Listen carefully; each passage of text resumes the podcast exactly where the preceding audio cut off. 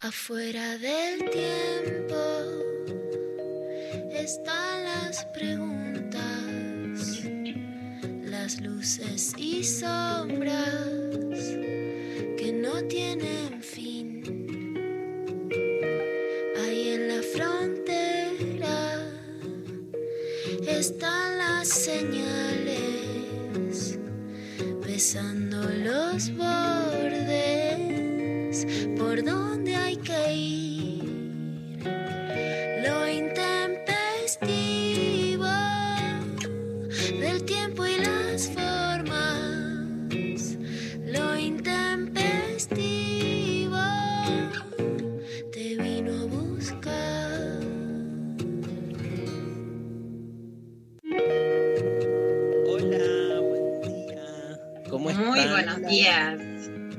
¿Qué haces, Pecker?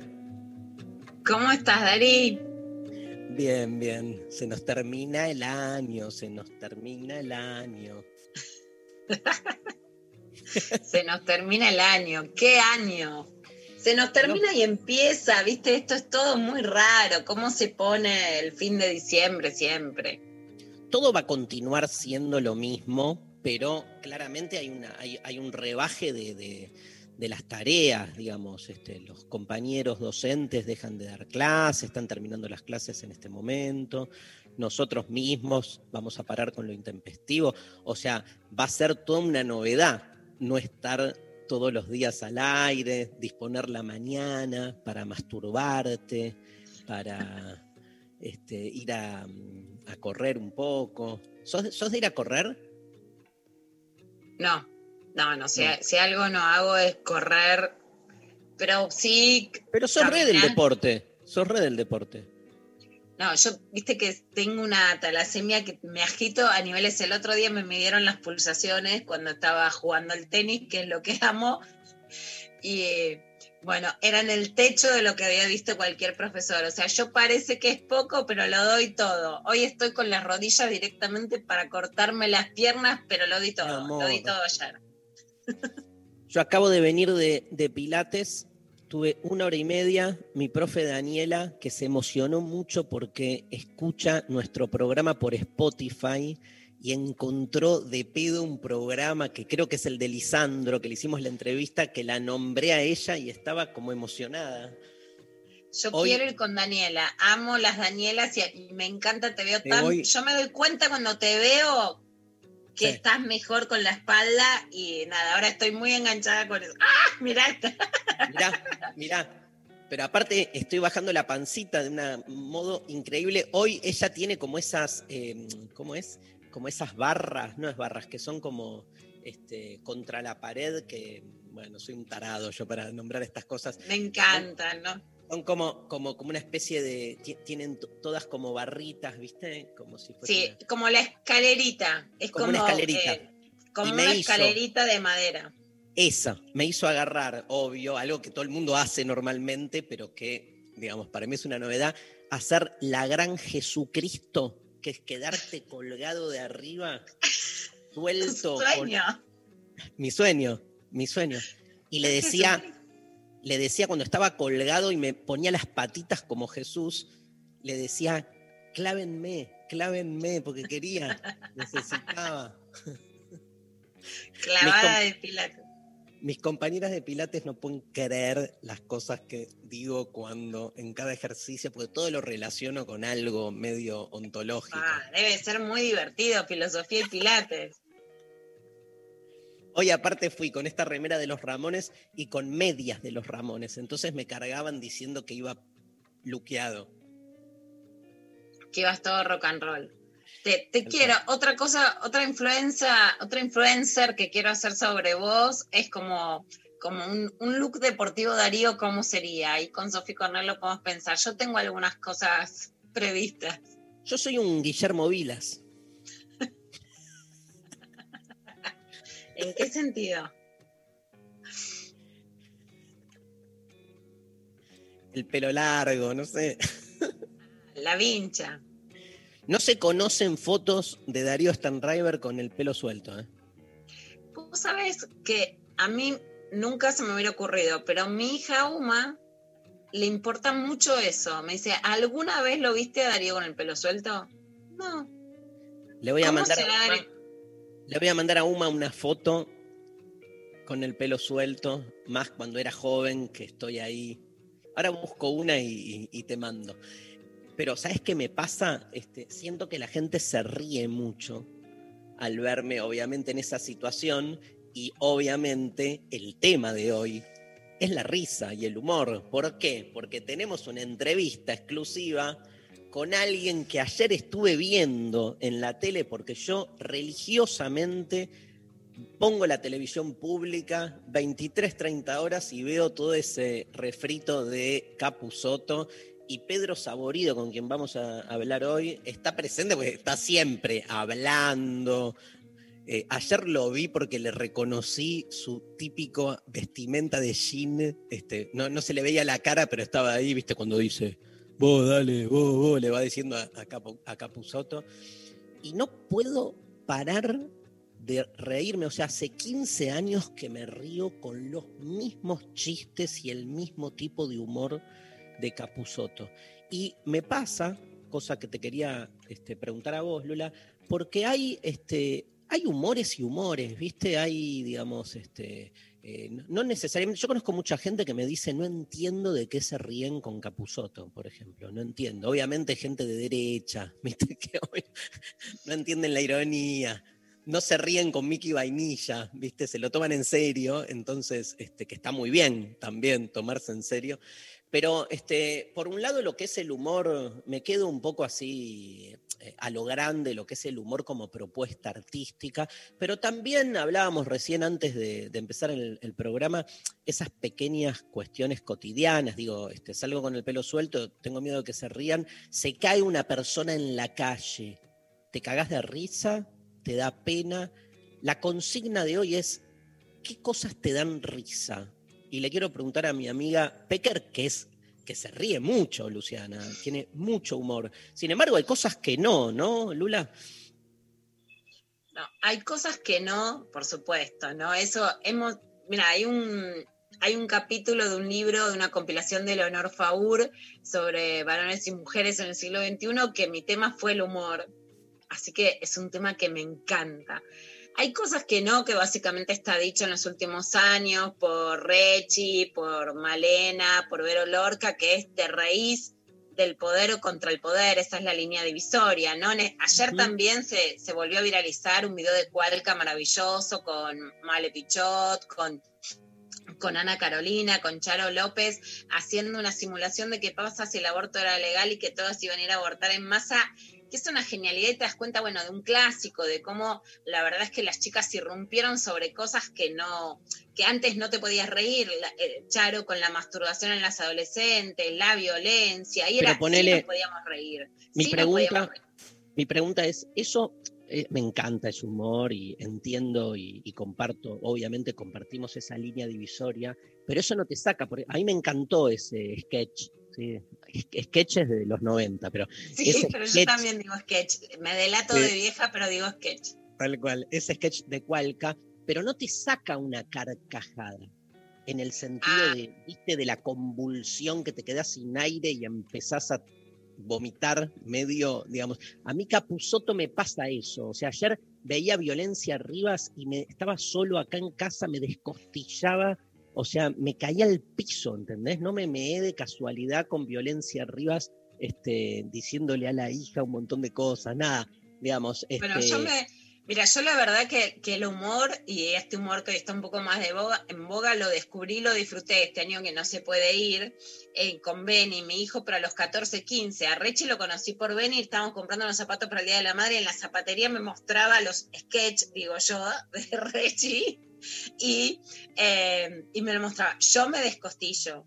Hemos visto personas así, como que decís, ciérrenme las piernas porque me meo, ¿viste? sí. Pero, a ver, me, me río mucho en la calle, me pasa mucho tipo bimbo de decir, chicos, paren porque me meo, Claro. ¿viste? Como esa cosa entre que sos grande y ya no estoy para esto. Y tengo que confesarte algo, Dari. Me río cuando la gente se cae. Y me Mira. río cuando mis hijos se caen. Y es algo, y se enoja mucho y no lo puedo evitar y me tengo que dar vuelta, o si hay un quilombo, me he reído mucho de situaciones muy conflictivas como que mi sobrina que amo tanto se quedó atorada en una hamaca y tuvimos que ir seis en un batallón y pedir ayuda a otros tipos para ver cómo la destrabábamos. El otro día mi sobrina se quedó atorada en la calecita y yo soy la bestia que se tiene que dar vuelta, esconderse para reírse porque no lo puedo evitar. Después ayudo, pero primero me río. O sea, es mi Once. maldad. Ese es el lado B, me río. 11 39 39 88 88.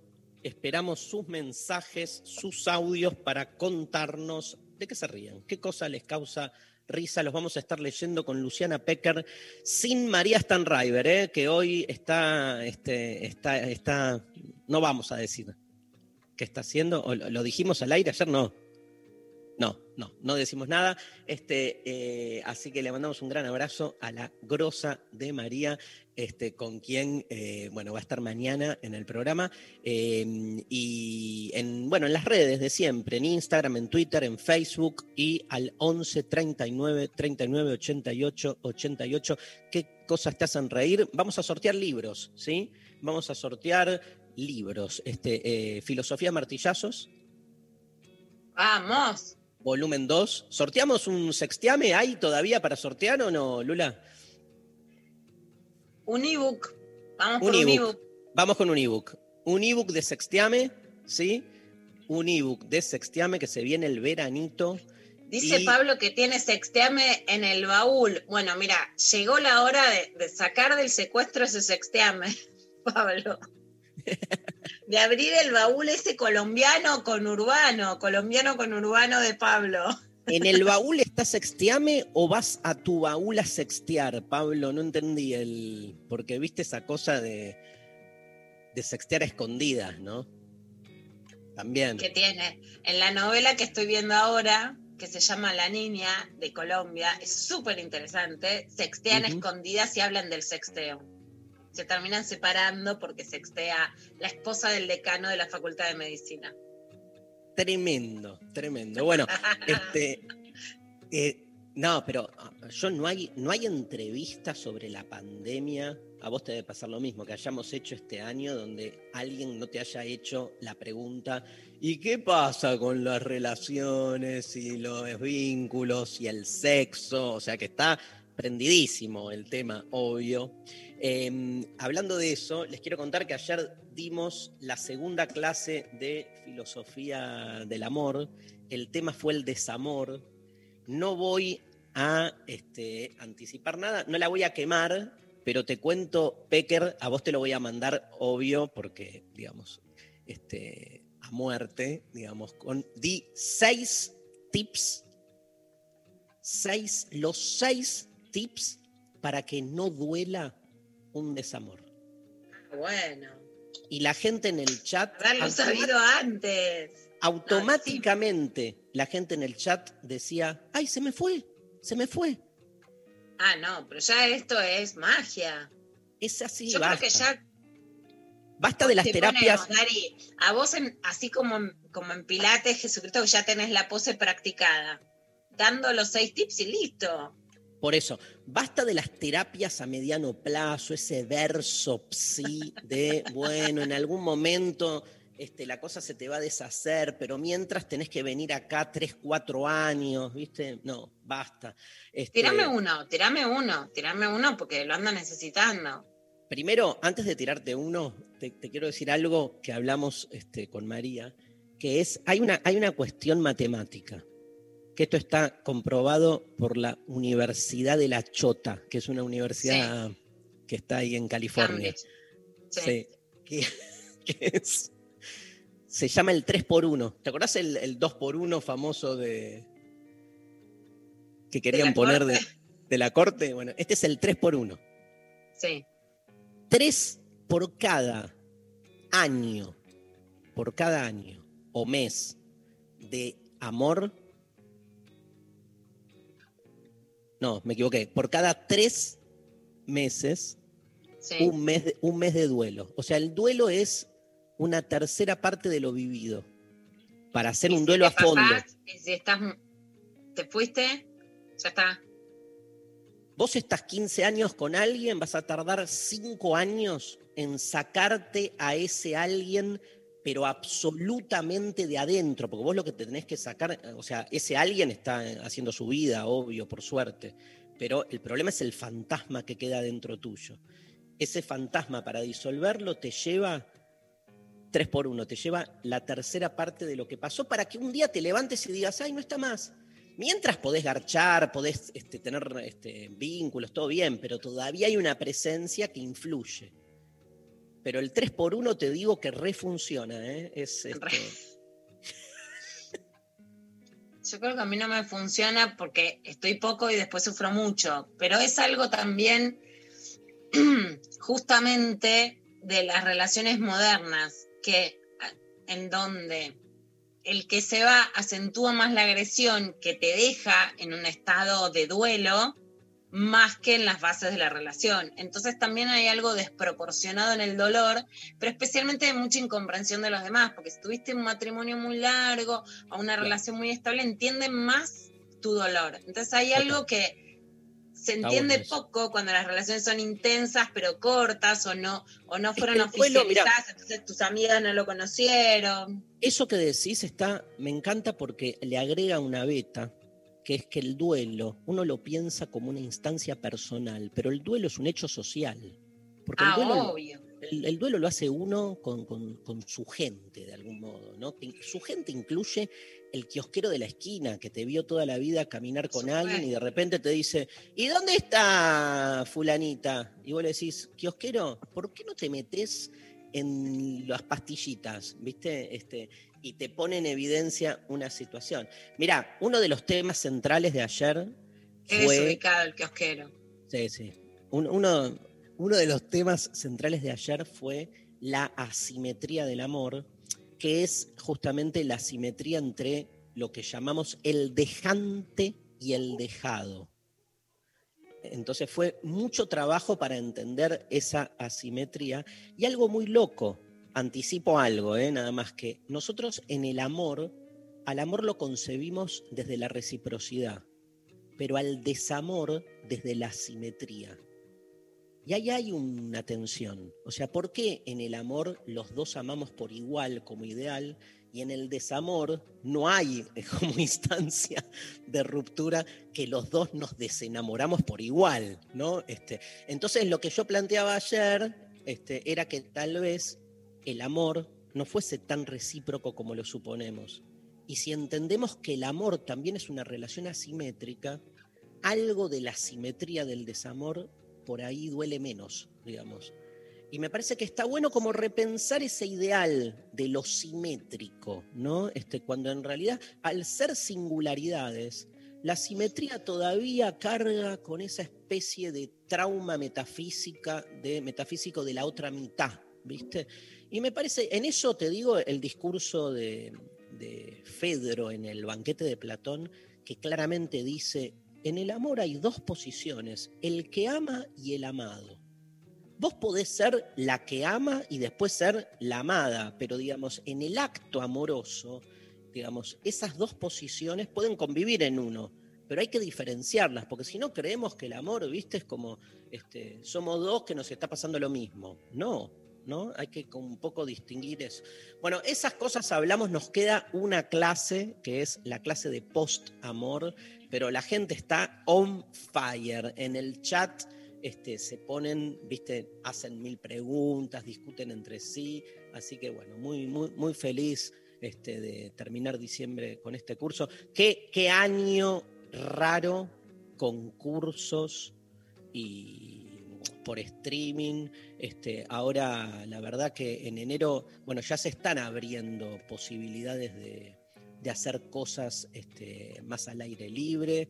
Este, no queremos todavía anticipar, pero con la Pecker estamos pergeniando este, casi con un 99% de certeza, por no decir 100, pero no queremos anticipar hasta que esté bien ya planteado este, volver con nuestro, nuestro hijito. es como un hijito. Yo lo quiero como un hijito, como un hijite, como un hijitus. Basta de, basta de Uma, de, de- de- de María, de Beni, de basta. O sea, de construir el amor, ¿viste? La superación dialéctica de las diferencias. Este, así que con ganas de, de- volver a charlotear y al aire. Muchas ganas. Sí, sí, es que estuvo bueno lo del streaming, ¿no? ¿Cómo te sentiste vos en general? Está bueno el streaming, está bueno el chat que se abre, pero hay como una carencia de, de- del olor a, a cuerpo, ¿viste? El chat saben que lo amo, la comandante Sophie Cornell, después estuvo Irina Starling con Mariana Carvajal, con, me parece maravilloso, es un invento, ¿viste? Cuando decís qué queda de la cuarentena, que quede ese chat maravilloso. Una de las cosas que te digo que quede. Del streaming me, me gusta la posibilidad, así como además hacer casi algo más televisivo y de llegar a un montón de lugares a donde vamos, pero que nos conectamos por streaming. Pero nosotros somos pueblo, Dari. Yo volví, volví a la calle y fue como renacer. O sea, cuando volví a hablar en, en la Villa 31, en la cancha con la nuestra fútbol feminista, que fue la primera actividad, y aunque no hablé, pero estuve con todas las pibas Hay ahí una el foto, y hay una foto de ese evento, hay una foto que te digo, tenés como una especie de, de aura. Se te ve tan contenta, tan realizada ahí. Tremendo. Bueno, este, vamos a la primera canción. Viene, tenemos clavado de noticias, tenemos saborido, tenemos este, audios, ¿no? Tenemos, Pablo, ya. Llegaron audios, llegaron mensajes. 11 39 39 88 88. Sextiame de Luciana Pecker. Filosofía Martillazos, este, de, escrito por mí. Este, los dos libros, sí, que este, van a sortearse en el programa de hoy. Vamos con un tema que no conoce nadie y con un grupo absolutamente anónimo, Los Redonditos de Ricota, La Bestia Pop.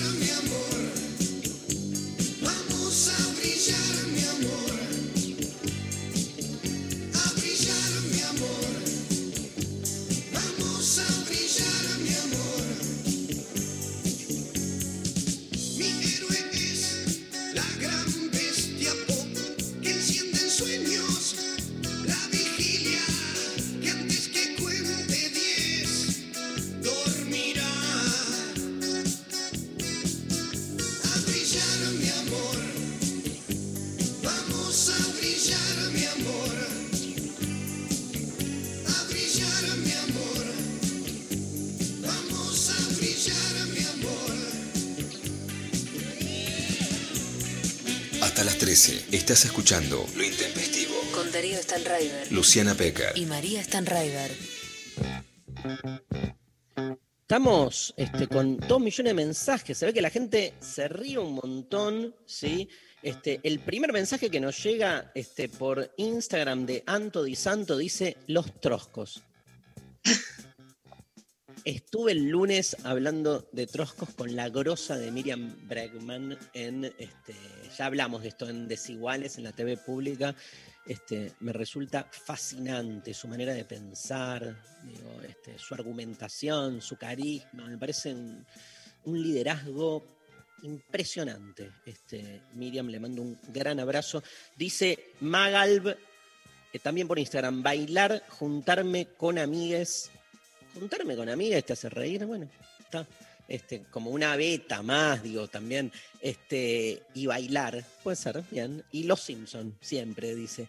Eh, hola, chicos, si no fuera porque están decidiendo sobre nuestros cuerpos, algunos argumentos de los antiderechos son realmente graciosos. Hoy vamos a tener un par. Acá Pablo González Genio nos consiguió un par de estos que son para decir, ah, no, para, que son para reír. Sí, bueno, riámonos. Dice Augusto Morel, las cosquillas Ah, y los chistes malos e inocentes de mi novia. de ese bando sos vos. Vos sos de chistes malos e inocentes. Pero que me río mucho. Yo me río mucho con los chistes. Soy muy, muy del stand-up. Le vamos a preguntar a Saborido, que me parece, no sé si es muy afín al stand-up. Este, pero a mí el stand-up me encanta, me, me coloca como en una beta donde ya estoy cagándome de risa, no me importa lo que están contando, ¿entendés? Es como, como el personaje de Capuzoto, es tal cual. ¿Lo tienen? ¿Lo tenés, Pablo? Es tal cual. bueno, esto dedicado a vos, este, Pecker, dice Danin Villegas, las charlas escatológicas. Ah, no. Ahí no me prendo. ¿Eh? Ahí, ahí no ven. Bueno, eso Ya no. sé, ya sé, por eso te lo dediqué. Yo sé cómo María. A mí mi sobrina Guaira, me- pero me tiró al suelo, como decís, de la risa. El otro día me hizo el teatro de los antiderechos en medio de la plaza, pero me descostillaba. Genial. Charlas escatológicas, dice Danin Villegas. Tropiezos en la calle. Sí. Rechi. Rechi. Mira, sigue citando, pone Rechi. Después pone, cuando Dari canta otra vez la balsa. A ver, dale el gusto. Estoy muy triste y solo aquí en este mundo abandonado. Listo. Em, dice. Ah, creí que está. Vieja del agua, dice. Mis desgracias que al contarlas son graciosas. Sí, eso está buenísimo. Sí. La risa de bebé que tiene una amiga. Ay, que cuando se- se ríen los bebés, la primera vez que se ríen, que dices, ¡ay! Me hacen reír mucho a mí los chicos. Ver a los niños caerse. Sí, me hace reír, me hace reír, no lo puedo evitar, o sea, es, sí, me voy a reír, después llamo a la ambulancia, pero primero me río. Por eso digo, las, las estanca, las me he reído mucho con las desgracias infantiles de quedarse atrapados en, ¿entendés? Evocar tragedias domésticas de la infancia con mis hermanos en las reuniones familiares. Sí. Está bueno, pero el tema es los que quedan afuera. Es, eh, ¿te acordás cuando no sé qué? Y la mitad, de, no, viste, les chupa un huevo. O sea, Pero se caldea, ¿viste? Uno acompaña, uno es como el coro que acompaña el, el ardor risístico. tengo audios, a ver. Hola Intempes, a mí me hace cagar de risa mal eh, los viernes cuando está Rechi, me hace recagar de risa entre los tres, me, me, descostillo como... Eh, me gusta también eh, eh, momentos del programa, cuando ustedes conversan y qué sé yo, que me, también me, hace- me da mucha gracia. Eh, y bueno, Capuzoto me encanta y me río mucho. Y también los videos graciosos de los gatos. Bueno, les mando un beso, los sigo escuchando. Eh, lo gato, lo gato. Escúchame. Pero cuando hablamos con Luciana, ¿te cagas de risa cuando hablamos de Luciana de cosas graciosas o de cosas serias? Porque. Claro, se ríen. Viste, reíte conmigo, pero no con nosotros, ¿viste esa Algo diferencia? así. Bueno, yo me río mucho de que soy chi- chica con mi amiga Eugenia Gerti, que la viento y que, viste, me voy a tomar algo y ya me estoy riendo, ¿entendés? Aunque me cuente lo que me cuente. Y después, por ejemplo, lo que me pasó, que hablamos en el Ella 31, viste, Mónica Santino, que es la, la Sí. directora técnica de nuestra, me dice, las chicas tuvieron obviamente un año muy duro, mucha enfermedad, encierro, qué sé yo, y dije, bueno, vamos a llevarle un regalo, y, y fuimos, le pedí a Vero Lorca, que es una grande, vení, así las pibas se ríen. Y en el momento, Dari, en el que veía a las mamás que les decían a sus hijitas que se vayan, pues estábamos hablando unas guarradas, entonces las, las mandaban a otro lado. Y a las pibas de la 31 revolcándose en el pasto, que se tiraban así, viste, con todo el cuerpo en el pasto y rebotaban. O sea, era como un regalo del cielo, ¿entendés? Pues reírse una y ver que las otras se ríen, ¿no sabes lo que fue ir con Vero, viste? Y yo que le decía, dale, Vero, seguí, seguí, pues verlas a las pibas como haciendo vuelta carnero en el pasto de la risa, bueno, es un regalo. Bellísimo, bellísimo. Mensaje para lo intempestivo. Suelo reírme cuando no se debe. Mi abuelo había fallecido recién, estábamos todos alrededor suyo, despidiéndolo y rezando antes de que llegara a la funeraria a buscarlo. La señora que lo cuidaba de repente dijo, está respirando. No pude contener la risa y me tuve que ir de la habitación. Besos a todos. Alguien puso en que se ríen los velorios. Evidentemente, obvio, las situaciones. Hay un humor, este, el, famoso humor negro, ¿no? Que tiene que ver con situaciones indebidas. Yo qué sé, también cuestiones históricas, ¿viste? La otra vez en, tuve en una entrevista con Adrián Lackerman, que me hizo una entrevista muy linda y me preguntaba sobre este, los límites del humor, ¿no? Entonces, este, hablamos un poco de cómo, por ejemplo, sobre el holocausto de la Segunda Guerra Mundial, ya hay como este, un principio de abordaje más humorístico, ¿no? Como que, este, obviamente, sin, sin caer en lugares de mierda, pero hay como una manera este, de reírte de algo que pasó ya hace un montón de tiempo, pero bastante cercano. Este, también viendo también los límites de eso, pero con la dictadura no pasa, ¿viste? Que no hay un humor con la dictadura o sobre la dictadura. Y si hay un humor, se arma un quilombo bárbaro porque no tiene nada de humor, digamos. Pero eso tiene que ver también con este, el, cómo, le vamos a preguntar a Saborido, cómo la historia de algún modo está todavía caliente o no a la hora de que, o sea, tiene que haber pasado un tiempo para que el humor pueda de algún modo darse en términos legítimos. Parece un... un- Sí, o me parece también, Dari, si esa situación es amenazante o no, que ahí opera otro lugar más allá del paso del tiempo. Estaríamos como, como en la duda sobre, como en el debate sobre el desamor. Digo, viste, si es Claro. solo un plazo o si es en realidad como ese pasado opera en una relación amenazante, ¿no? O sea, lo que no es gracioso es si vos justificás un accionar, pero con una operación política que lo que busca es volver Sí, a legitimar destruir. determinadas políticas o amenazas. Ahí, el, ahí es otra cosa, ¿no? Pero sin embargo, entre quienes fueron presos políticos o exiliados, sí hay humor, ¿no? Entonces también ahí está quién lo es, quién lo dice. Y, y con respecto, con respecto al desamor también, este, ayer decíamos también algo de eso en el, en el curso, que es cuando aparece el humor en el relato, algo se movió.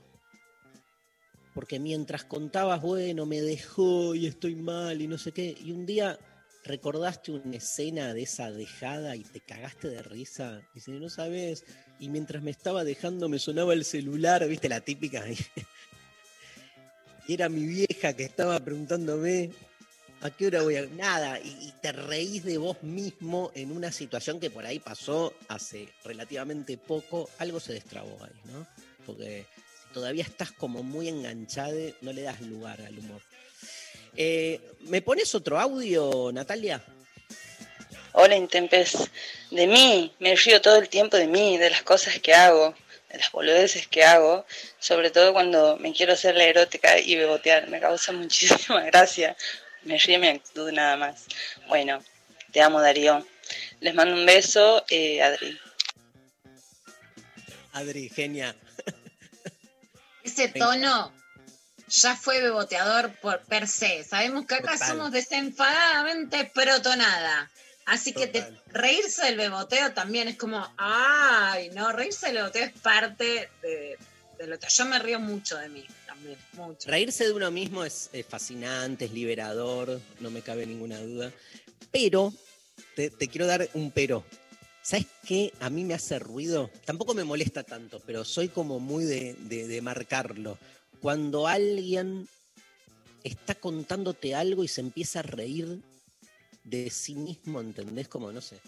Entonces te empieza a contar algo que le causa gracia a lo que está contando y vos ni te das cuenta de que se está riendo y sin embargo tenés como que acompañar la risa del otro sobre su propio dicho. O sea, controlate. O sea, eso no te. Una cosa es reírse de uno mismo en términos generales, otra cosa es, viste, este.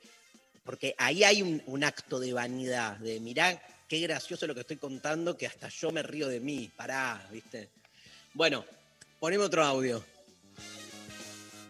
Eh, la birra, Rechimusi, el churrito, Capuzoto, la gente que habla mucho, los memes, los perros con cara graciosa, los chistes boludos, eh, paso. Me gustó tipo feliz domingo. Bueno, ¿sabes qué te iba a decir? Que hablamos en un momento en el programa, pero un día que estábamos con María, que una actriz australiana que se llama Hannah Gatsby hizo un stand-up que se llama Please Like Me, en donde dice por qué no se va a reír más de ella, porque también yo digo, me, me río de mí y adentro de mi casa me río, me, me digo de todo, de mi culo me río muchísimo, pero ella dice, bueno, que también la cosa de reírse de una es como una cosa de legitimar la autodenigración, ¿viste? Y le pone un pero. Hizo un stand-up que está buenísimo sobre eso, que lo encuentran en Netflix, que la verdad también lo recomiendo, ¿no? Lo buscamos urgente para ver eso. Nos vamos a la pausa. Se viene clavada de noticias con más humor. ¿eh? Este, parece que hubo un par de declaraciones eh, muy graciosas. Vamos con nuestra, una de nuestras novias de este programa, este que se nos termina este año, este año, ¿no? El, el año es Ana Prada, con quien tuvimos este, una entrevista hermosa y siempre la escuchamos. Ana Prada, vamos este, con esta canción hermosa que se llama Solo un rumor.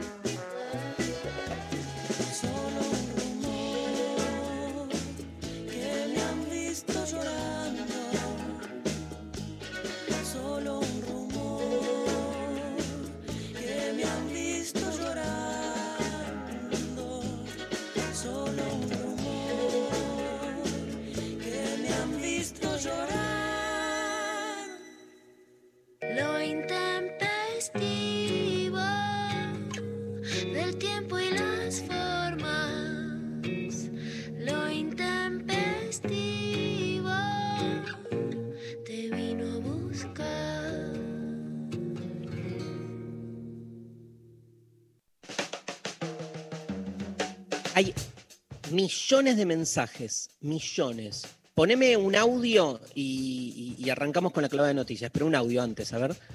Bueno, Intempes, les cuento que a mí me dan mucha risa todas las actitudes de los niños porque no les importa nada. El otro día, en una clase por Zoom de educación física, uno me hizo la clase entera en calzoncillos. Y a mí me dio mucha risa. Es decir, eh, hacen cosas que son geniales, geniales y me mato de la risa. Y también me da mucha risa la exageración. Por ejemplo, eh, yo como algo que es rico y digo, ay Dios mío, qué cosa riquísima. Y me da mucha risa hacer esa exageración para lo bueno, para lo malo y para todo. Les mando un beso. Amo a nuestros oyentes. Sépanlo. Damos comienzo a Clava de Noticias con La Grosa de Luciana Peca. Una clavada de noticias muy especial porque vamos a arrancar, Dari, con algo que de alguna manera sentimos un triunfo colectivo, que es que cuando se discute el aborto y en el Congreso de la Nación hay palabras que no inventamos, que- pero que pusimos a circular de determinada manera, que vos decís llegan y las sopapean en el Congreso. Ayer Flora Alcaraz me manda un DM de tweet diciéndome, mira Lu lo que dijo Silvia Zapag, senadora por Neuquén del Frente de Todos para defender el aborto legal, dijo que las mujeres son deseantes. Ahí la escuchamos. Sí, Presidenta, muchas gracias. Expositores, buenos días. No, quería hacer solamente un comentario sobre los dichos del señor Bianchi para aclararle que las mujeres somos personas deseantes, somos seres deseantes y que no tenemos acceso carnal solamente porque nos engañen y porque eh, no necesitamos también de un varón para decidir sobre nuestro cuerpo. Estamos hablando acá no solamente de salud, sino de la autodeterminación que tenemos las mujeres sobre eh, este poder de decidir qué queremos hacer. Muchas gracias, Presidenta.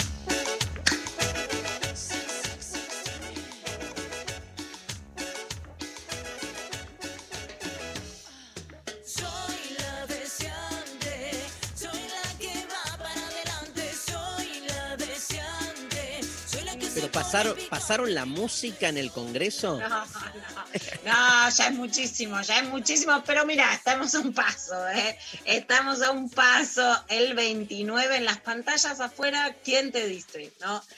A todo esto, Dari, yo te cuento que el, el 10, ya la madrugada, el on- em- terminando el 10, empezando el 11, Ujú. había fiesta, fiesta en la calle, ¿eh? en Callao. O sea, había fiestas, saltaban con Britney Spears, había perreo, tiradas en Qué el lindo. piso. Era una fiesta, era una rave, pero muy latina la calle. O sea, no es que decís, "Eh, es una fiesta simbólica de la democracia. No, no, era una fiesta eso. Que a las 4 de la mañana se puso muy, pero muy buena. Y vos fíjate que no hubo ningún incidente en el quilombo y realmente era una maravilla ver así a las pibas. Claro. Bueno, es, es importante igual porque institucionalmente estás hablando de eso, ¿no? Estás poniendo en consideración el deseo como una variable para legislar y políticamente eso es central.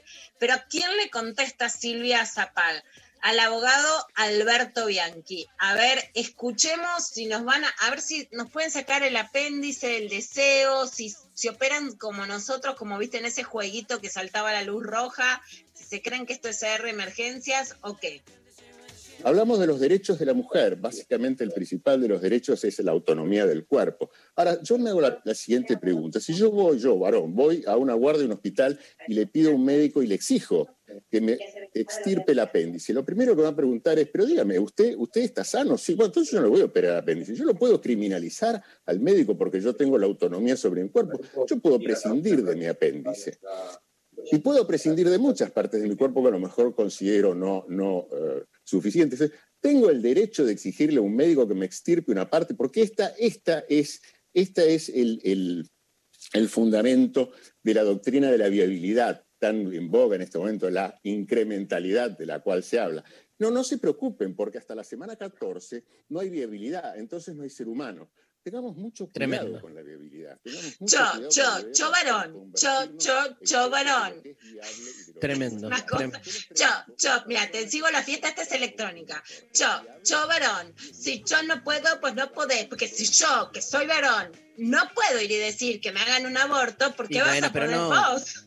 Obvio que no, o sea, todo, es todo el paquete, ¿viste? O sea, es, alguien que está en contra desde ese lugar, obviamente no, es que va a poder este, también, digamos, mo- moverse en otro lugar de, de- de su pensamiento. Es, es una totalidad, ¿no, Lula? O sea, es eso. La- sea, sí, en algún lugar, digamos, es como, como hablamos en un momento con María Carvajal, es como sacar la careta, porque ese, yo creo que en ese yo varón, ¿no? que sería como el manifiesto, yo soy varón, hay una idea de no puedo soportar que vos tengas un derecho que yo no tengo, porque por supuesto que el varón lo puede hacer, por supuesto que no es un apéndice, señor, y las consecuencias de un embarazo tampoco, ¿no? Después la seguía con la inviabilidad, que es un tema interesante porque son los temas más crueles cuando una mujer tiene un hijo que ya sabe que va a morir. El caso emblemático en la Argentina es el caso Taunus, de un caso de anencefalia que finalmente permiten en acceder al aborto, pero digamos que es una situación en donde la mujer tiene que ser un ataúd durante nueve meses de algo que sabe que no va a suceder.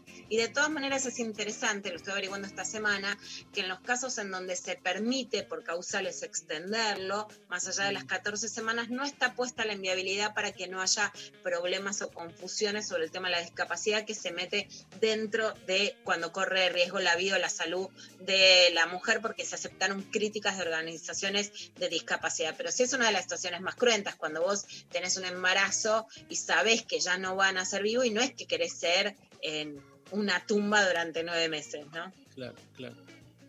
Bueno, ahora No, no, seguimos y tremendo. vamos a escuchar. Igual te quería, no, quería, este, eh, qué diferente hubiera sido, que igual es un papelón el argumento, pero si en vez de hubiera dicho yo, yo, yo varón, hubiera dicho de la mujer que en vez de ir a abortar va a decir sacame el apéndice, ¿no? Hubiese sido hasta estratégicamente más contundente si hubiese dicho eso, pero por eso es tanta la bronca que ni siquiera piensan, ¿viste? La, la- eficacia de un argumento. O sea, de última compará el apéndice con el aborto, pero en el cuerpo de la mujer. No, tiene que anteponer ahí el cho, cho, cho varón, ¿no?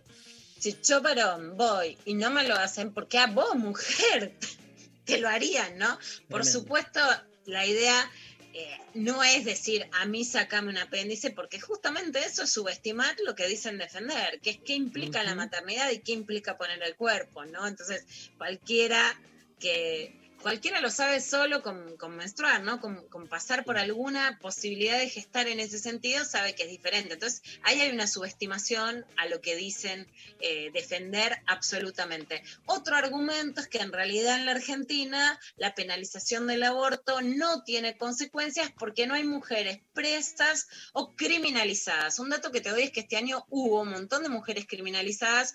Un caso que me llamó mucho la atención fue de Añatuya, de Santiago del Estero. Me llamó la atención porque si se acuerdan, con memoria, en, en Añatuya fue el centro neurálgico de una denuncia sobre tráfico de chicos, en donde además Baciotto, que es el cura castrense que manda a tirar con una piedra al mar a Ginés González García durante su anterior gestión en el kirchnerismo por repartir preservativos, también estaba implicado en un pueblo tan chico, si no fuiste partícipe, sí lo sabías. Lo cual quiere decir que el tráfico de bebés, o sea, de que las mujeres pobres produzcan bebés para que otros los compren y hagan negocios, estaba legitimado por la Iglesia Católica en uno de los lugares más pobres de la Argentina, pero después se escandalizan con el aborto. En Añatuyo una mujer fue criminalizada, le quería hacer una nota y no tenía ni acceso a un celular que hoy en la Argentina es una unidad de Mm. consumo muy básica, digamos. No, no, no es que digamos, tenés que estar muy por debajo de la línea de pobreza para no tener acceso ni a celular, y eso pasaba este año en la Argentina. Paula Litvachki, directora ejecutiva del CELS, del Centro de Estudios Legales y Sociales, habló sobre un estudio del CELS sobre la criminalización de mujeres por aborto en la Argentina. Reitero los números. 1.388 causas iniciadas por aborto y 37 por eventos obstétricos en 14 jurisdicciones del país. Hoy el Estado tiene dos respuestas para las mujeres que no quieren continuar con un embarazo y que no tienen cómo pagar un aborto seguro. Una clandestinidad que pone en riesgo sus vidas y la amenaza de un proceso penal. Muchas mujeres sufren en sus cuerpos y en sus vidas estas dos respuestas a la vez, como Liliana, la cárcel y la muerte. Esto es así incluso cuando el aborto no es una decisión que surge del deseo de no maternar, sino de problemas de salud o de la imposibilidad de asumir la crianza de otro hijo. Esto es así porque es la consecuencia directa de la ilegalidad. No es posible que sea de otro modo. Cambiar este estado de cosas es responsabilidad de ustedes, de los legisladores y las legisladoras. Porque queremos cambiar este estado de cosas, el movimiento de mujeres, los feminismos y las personas comprometidas con los derechos humanos venimos luchando desde hace décadas. Ahora, en el final de este año tan, tan difícil, está en sus manos cambiar este triste estado de cosas en el que la vida de unas mujeres con recursos vale más que la vida de otras que no las tienen. Que la respuesta estatal sea democrática, que quienes eligen la maternidad tengan mejores condiciones para criar a sus hijos y que quienes no le eligen no paguen con sus vidas y con su libertad y con su libertad esta decisión y que en definitiva la Argentina sea un país más justo está ahora en sus manos. Muchas gracias. Quedamos a disposición. Estos eran los argumentos del CELS a través de Paula Litvachki y vamos a escuchar ahora a Eduardo Yang, especialista en fertilización asistida. Infórmese, señor, antes de hablar. Hizo una mezcolanza, miren, no, no se las voy a spoilear para que las disfruten solitos. Este, y sostenemos eso. Más, cuando he visto que la interrupción legal del embarazo le ponen fecha de mil días, nunca entendí y nadie me explicó por qué son los mil días. Para mí la vida humana empieza en el proceso de la fertilización, o sea, la unión del óvulo con el espermatozoide. Señor, un proyecto es la interrupción voluntaria del embarazo y otro el de los mil días. Son dos proyectos diferentes, fueron aprobados por la Cámara de Diputados. Infórmense antes de ir al Senado y quieren más oradores para esto, dilatar, dilatar. ¿Viste cuando los cuadros se caen? ¿Viste que hacen una escenita de teatro para que el partido se estire? Bueno, están buscando eso para que no se apruebe el 29. No, pero yo te, te tacho la doble. No sabe que hay un proyecto de los mil días que es para apoyar a las madres y no es que el aborto va a ser por mil días. Es un desastre eso, señores oradores. ¿Qué es? No leyeron ni lo que se aprobó en diputado, no leyeron los diarios, un portal, no agarraste la radio ni de casualidad. Una vergüenza. Tremendo, ¿eh? Tremendo. Pero aparte, Tremendo. la, la, eso, la, la, la falta de nada. Qué bronca da. Con tanta gente que se lo toma en serio, que labura, que. Y nada, es así. Hay algo de la espectacularización de la escena pública que nos lleva a puestos, ¿viste? El cambalache, el viejo cambalache donde da todo lo mismo en algún punto. No, es, a ver, Dari, si hay una cosa que eh, estos días estuvimos tu- tuiteando muy fuerte, además con muchas compañeras, por supuesto, a ver, hoy los antiderechos, su juego no es que no se apruebe, sino es dilatarlo, ¿no? Es como un partido que sabes que está perdido y que querés eh, que dure más. Básicamente es eso. Si dura más, tienen más posibilidades. Por ejemplo, de hecho había voces en el Congreso que lo que decían es que tenía que aprobarse antes de Navidad para que la Iglesia no pueda aprovechar la Navidad para fustigar al gobierno. En parte tenían razón, ya la Iglesia salió a decir ayer, hay una nota de Sergio Rubín en Clarín, que no le van a pedir la foto de Navidad en la Iglesia Católica Alberto Fernández como castigo por, no dicen por proponer el aborto legal, sino por impulsarlo. O sea, ¿qué quieren decir? Ellos quieren operar políticamente, pero no quieren que el oficialismo opere. Opere es qué votos se consiguen. ¿sí? Entonces Claro. querían que hagan la gran Macri, que lo tiren a los chanchos y que después se pierda. ¿sí? Si se pierde el aborto, además, como vengo diciendo estos días, hay un concepto, Gary, que está interesante para hablar con, con Saborido. El gran problema es que no entra ningún proyecto más de ampliación de derechos. No es que no se apruebe el aborto legal. ¿Y por Claro. qué? Porque todo va a quedar en la ridiculización de la derecha. Ah, quieren, quieren toallitas menstruales. Ah, ¿qué querés? ¿Que te pague la sangre? Ah, bah, quieren cupo laboral trans. Ahora se disfrazan de mujeres y encima quieren que le demos el trabajo. Ah, quieren eh, la- sancionar la ley contra el acoso laboral. Ahora a todas les tocaron el culo en el trabajo. Todo, ¿sabes cuál es la, la herramienta más filosa de la derecha? El humor, justamente, o el pseudo humor. La idea de ridiculizar cualquier planteo. ¿no? Cuando Feynman, la derecha te lo ridiculiza, es muy difícil salir del ridículo, ¿no? Entonces, cuando esto queda de avanzada, queda en otra posición, ¿no? Ahí hay una, una trama. Y realmente los senadores no leyeron lo que se escribió estos 20 años, no leyeron las notas, no leyeron ni los proyectos que están votando. Es una vergüenza, no sean caraduras. Bueno, y hay otra declaración muy fuerte de Dalmacio Mera, que es senador por Catamarca. Vamos a escucharlo. Acabo de presentar eh, un pedido a la presidencia del cuerpo en virtud del artículo 90 del reglamento que nos permite revisar los giros eh, y que quiero explicárselo sucintamente.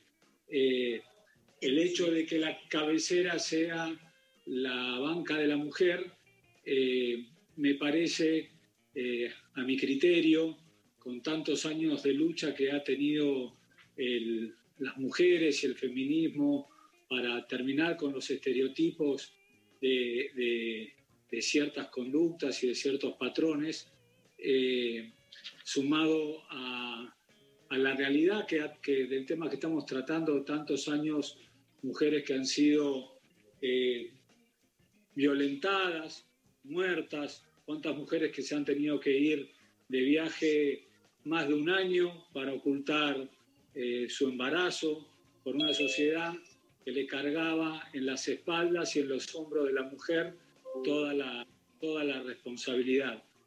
Ha habido tratados internacionales, entre ellos el Tratado de toda forma de discriminación contra la mujer, que impone a los estados eh, la no discriminación y la igualdad real de oportunidades entre los hombres y las mujeres. Y entre ellos, en el artículo 16, inciso D, habla sobre los mismos derechos y responsabilidades como progenitores, cualquiera sea su estado civil en materias relacionadas con sus hijos.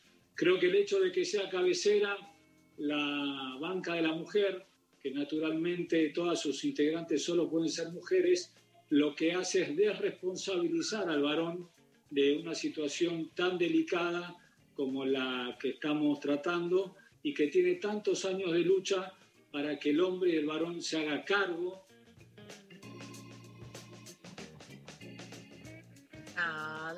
No, me digas eso. No, no se, no se hace eso. A ver, la discusión sobre el aborto legal en el Senado empieza en la banca de la mujer presidida por Norma Durango, que es justamente una banca que es para saltear las comisiones de mujer y familia, que tienen un nombre y una postura conservadora. Se empieza por ahí políticamente claramente porque además la Comisión de Salud del Senado era antiderechos y para que no logren estas maniobras dilatorias, esto en la política chica, en la rosca, para contar el dato político, pero que Dalmacio Mera utilice la idea de igualdad de los varones y que se hagan cargo para decir que no se pueden usar las herramientas que fueron propuestas para la, eh, justamente para la ejecución de políticas con perspectiva de género, no se hace. No es que los varones se van a hacer cargo. Por supuesto, su voto anterior fue negativo y, además que utiliza argumentos del feminismo. Felipa Mera Colomba es su, es su hija, es feminista y es peronista, organiza ateneos de mujeres peronistas en donde hay muchas hijas de políticos. Eh, ella me dio su testimonio en la nota que, que compartimos, que leíamos acá, que escribí para Infobae, que se llama Carta a nuestras hijas.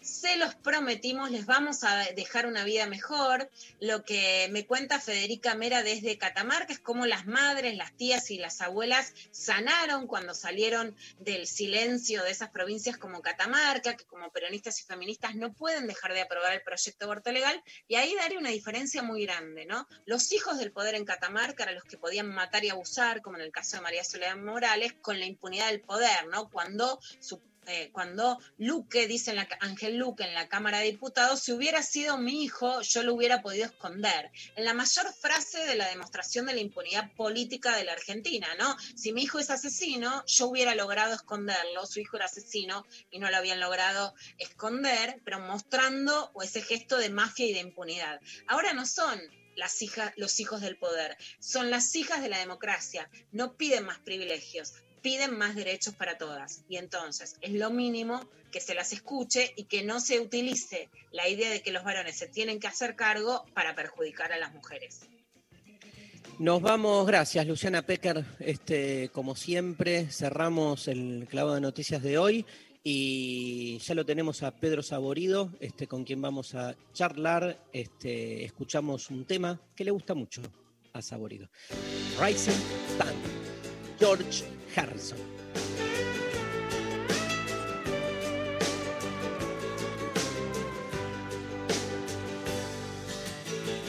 on the street of villains.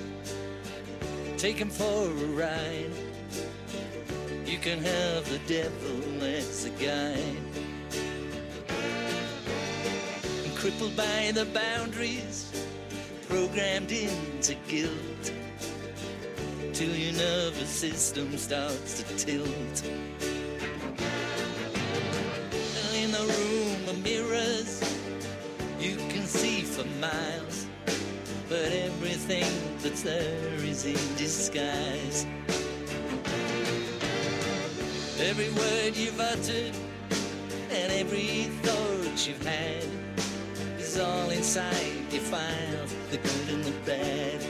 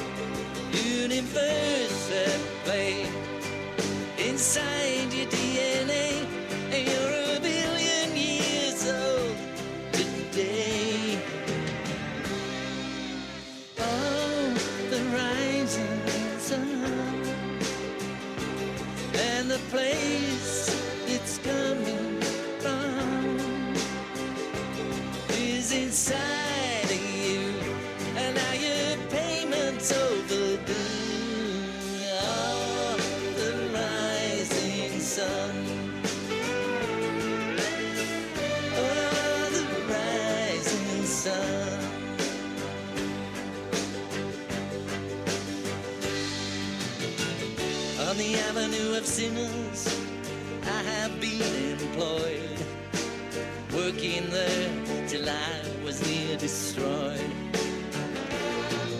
I was almost a statistic inside a doctor's case when I heard the messenger from inner space. He was sending me a signal that for so long I had ignored, but he held on to my umbilical cord. Until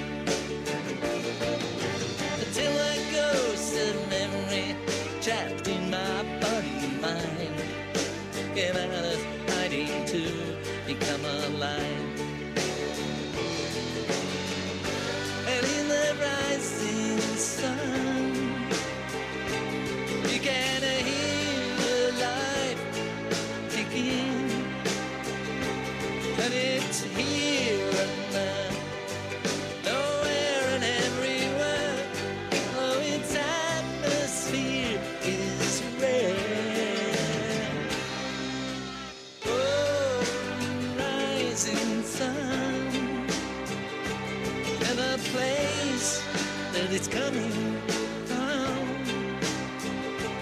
It's inside of me, and now. I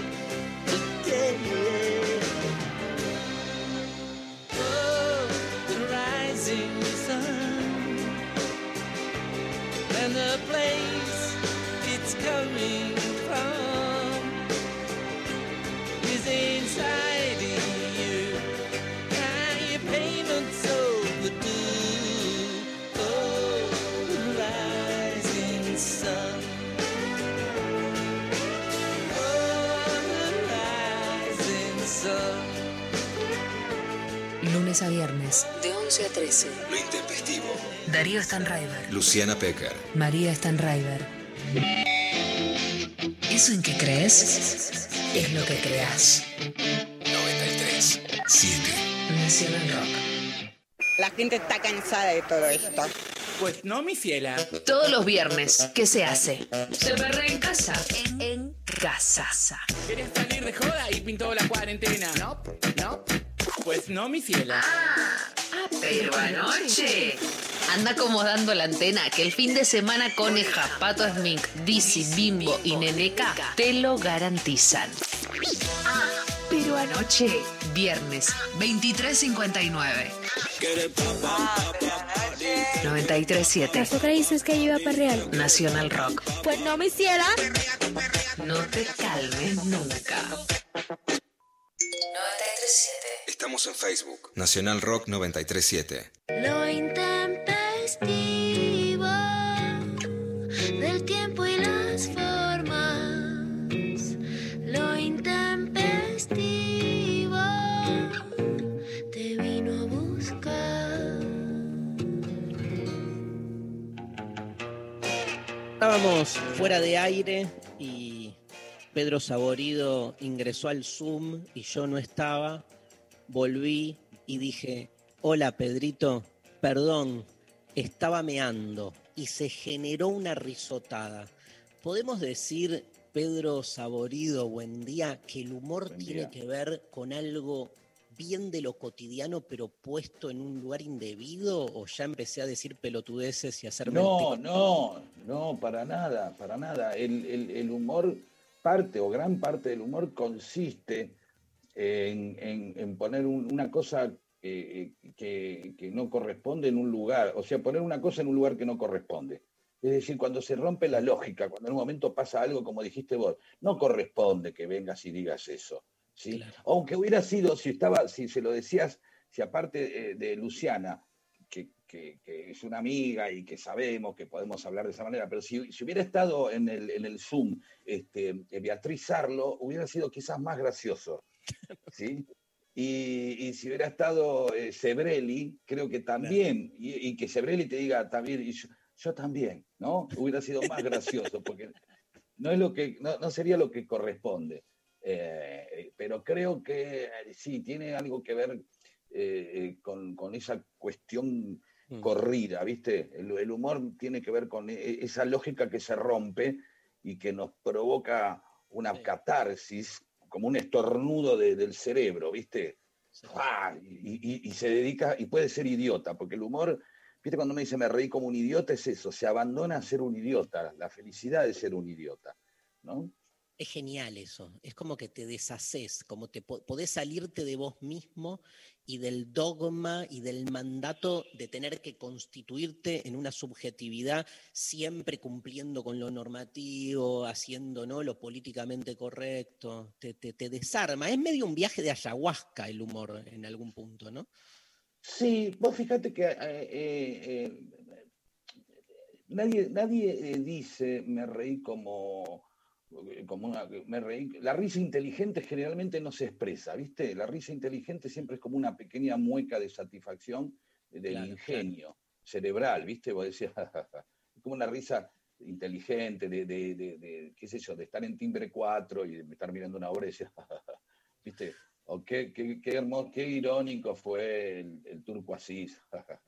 Eh, ahora, la risa catárquica, la, la, la, eh, la- la- la La pava. claro, es, es idiota. Sí, sí. Y los idiotas se ríen. Eh, eh, lo- lo- los, los técnicamente, las personas técnicamente idiotas, Claro, están siempre con esa cara de, de- de- como Eh, sonrisa, de, como riéndose. Hay algo como de una, una especie de, de- de- de- disfrute de no estar como decís vos respondiendo a las cosas. Y, y fíjate que la gente fuma marihuana también y una de las cosas que le encanta de fumar marihuana es reírse. Claro. Ja, ja, y, ¿viste? y ven un sifón y ja, ja, y se ríen de un sifón. Y eso es lo maravilloso. Y a veces el humor y la droga se parecen porque la gente paga por eso. ¿Viste? La gente paga para que le hagan reír. Eh, Por ahí no es algo que lográs automáticamente. Vos decís, yo me quiero reír a las 21 horas del sábado. "Ay, me voy. Y, y los términos son relacionados con descargas. ¿Viste? Como eh, me cagué de risa. Es espantosa la imagen. Tremendo. ¿no? O- Estás me riéndote mientras te reís, te va saliendo la caca. Es Sí, o- claro, o, o me pillé de risa, ¿no? También. Y, y- y yo sé de, de gente que se ríe y que, y se ha tirado pedos por reírse, que, se- que ha soltado un pedo en medio de una risotada, ¿viste? Eh, y después se ríe más todavía, porque no sabemos por qué el pedo es gracioso, ¿no? Que es otra. Claro. Es, es otro, un pedo es gracioso, no sé qué es un estornudo, no, pero un pedo es gracioso. el, el pedo del otro es gracioso. O vos decís que uno se ríe de su propio pedo, no. Vos fijate que hay, hay algo ahí que es, yo no sé cuál es la relación, hay un tema de género también. Luciana, la mujer y los pedos, eh, yo he escuchado mujeres que me han dicho, me han enseñado, no sé tirarme pedos con ruido. Es como que una mujer no se puede permitir tener un pedo con ruido, que es una cosa de hombres. Por supuesto, Eh, porque toda expresión de lo que salga del cuerpo y que te haga salir del molde, bueno, eso está censurado y mucho, mucho peor visto que lo haga una mujer, le ha costado una carrera, ¿no? A, claro, a ¿Viste? Claro. María Muchaste, y digo, en Canal 7 por tirarse un pedo haciendo gimnasia, que es lo más común del mundo, abriendo las piernas para hacer gimnasia. Cambio en los varones, ¡ay, qué asqueroso pasó! ¿no? Porque es todo lo que lo castrado sobre el cuerpo femenino. Sí, y, y- y en ese sentido, eh, eh, vos fíjate que también hay algo de que el, el pedo se puede festejar en determinados lugares. De nuevo, los amigos son de fe- pueden llegar a festejarse pedos. Sí, o sea, sí, el hombre, el- los adolescentes se festejan los pedos, qué sé yo. Eh, Entonces vos decís, bueno, oh, qué gracioso, fui con mis amigos tirándome un pedo. Y después, no sé, un día tenés una reunión con, con Santiago Kovadlov y dice, "Oh, voy a entrar en onda con Santiago. Y tra, te, rajas un pedo con Santiago Kovadlov y, de- y está ahí Vicente Palermo, todos te dicen, bueno, acá en el club político. No, Igual eso- Santiago, o sea, Quiere tirarse acuerdo- pedos también, perdón, ¿eh? Sí, no, no, pero me, me acuerdo una vez que en, en- nada, en una charla así de drogados con, con un par de amigos de filosofía, uno dijo, bueno, como dijo Kant, pasame la sal. Y todos lo miramos y, y nos dijo, nos dijo, pero cuando Kant comía, le debe haber dicho a alguien, pasame la sal. O sea que no está mal decir. Entonces, dicho desde ese lugar, te diría, Santiago, este, a quien conozco hace años, o sea, no puede no tirarse un pedo porque es un registro orgánico de cualquier cuerpo. El tema es En, vez de- en vez del relato, viste, que hace Galeano de- del hijo de Kovadlov que ve el mar y le dice, ayúdame a mirar, ayúdame a tirarme pedos.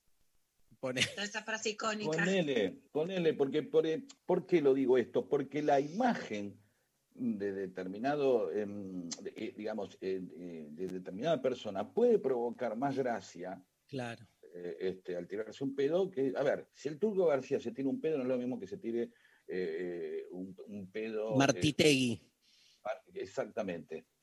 total. Ahí hay algo, hay algo. De que una. es la, op- la oportunidad del pedo, la oportunidad del humor. Un pedo en una misa es o un pedo en un bautismo es más gracioso que un pedo en un asado. Obvio, obvio. Pedro Saborido está presentando historia. Una, una historia de la escatolo- del pedo vamos a hacer. No, no, está presentando el libro Historias del llamalo, llamalo a Nacho. A Nacho, Historias ya del te digo, debe conurbano. estar anotando, sí. Está presentando el libro Historias del Conurbano. Ahora vamos a hablar un poco del libro, pero bueno, acaba de salir este libro, un libro ideal para las fiestas, para el verano. Después de Historia del. Peronismo, viene Historias del Conurbano. No, no lo hemos leído todavía, pero con muchas ganas de, rápido, recorrer.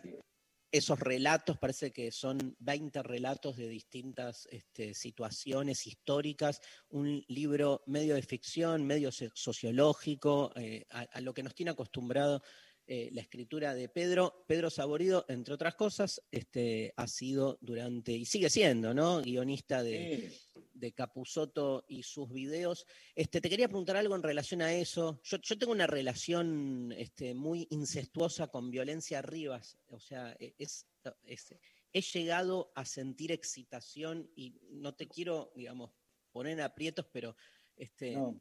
Hasta fantasías sexuales con, con la violencia Rivas joven, la, la de blanco y negro. Este, Ay, que- qué lindo. Sí, muy lindo. Gracias a vos, que sos como algún, de algún sentido el creador de esa imagen. Pero viste que, este, no sé si sos consciente, ¿no? Digo, este, en, en algún momento se decía, podés explicar cualquier cosa con los Simpson, podés explicar cualquier cosa con una escena del padrino, y ahora te agrego en esa trilogía, podés explicar cualquier situación con algún personaje de Capusotto Saborido. ¿Sabías, no? Eh, sí, es como, fue, sin querer, yo me siento más perro que veterinario en, ese sentido, ¿no? Digo, uno no, lo, no, no- no, no fue la idea esa, em, pero mucha gente la, toma, después de muchos años de hacer muchos sketches y muchos personajes, siempre parece que algo podría calzar, ahí. Y vos fíjate que hablabas de violencia, veníamos hablando de los pedos, de las, eh, de las chicas, y, de alguna manera lo que nos pasó con, violencia fue como un ejercicio donde nos dábamos cuenta que había algo que disfrutábamos. Vos fíjate que Diego, la capacidad y la calidad actoral de Diego, no lo digo porque sea mi amigo, sino porque lo tiene, porque es verdad, más allá que sea mi hermano, hace que vos en Violencia Rivas, vos, eh, de la misma manera que te enamoraste de la violencia joven eh, y después ves a la, a la violencia eh, de la tercera edad, vos no ves a un tipo disfrazado de mina, vos estás viendo a una mina. De una. El personaje es una mina que está ahí y, y a nosotros siempre nos, nos facilitaba la idea de, de- de abrir un juego en el cual ponernos, aunque sea torpemente, dos minutos en la piel de una mujer, a ver qué, qué nos pasaba. La obligación de estar siempre linda, la obligación de depilarse, la obligación de ser correcta, la obligación de servirle el- Bueno, tuvo seis hijas, ¿no? Seis hijos. Seis, no sabe, no la tiene clara, ya se olvidó. Cinco, las seis, que dice. tiene. Cinco o seis siempre, nunca no tiene claro. Algunos por un accidente. apéndice, algunos un apéndice, como dice el, el senador Cheto. Yo varón, me- yo varón pido que me saquen un apéndice y no me lo sacan. ¿Por qué a ustedes le van a hacer un aborto? ¿no? La- el Claro. audio que acabo de eh, qué, qué bueno. Este, y entonces hay algo ahí de, de- de violencia arriba que en realidad siempre fue como nuestro, nuestra adolescencia puesta en juego de nuevo, ¿no? Como animarse en un personaje a volver a ser adolescente, a, a- a que no te guste el mundo como es, ¿no? Aceptarlo después de comerte todos los sapos y considerar, bueno, esto es así porque corresponde, así es el sistema. Digamos, uno va aceptando todo el tiempo cómo son, el, cómo son las cosas y va cediendo pedazos de esa, de esa pureza punk. Por eso es punk, violencia arriba. Y era punk eh, cuando era como, como una, cuando, en los 60, por eso decimos que inventó el punk. Y a mucha Sí. gente la, la pone nerviosa violencia arriba.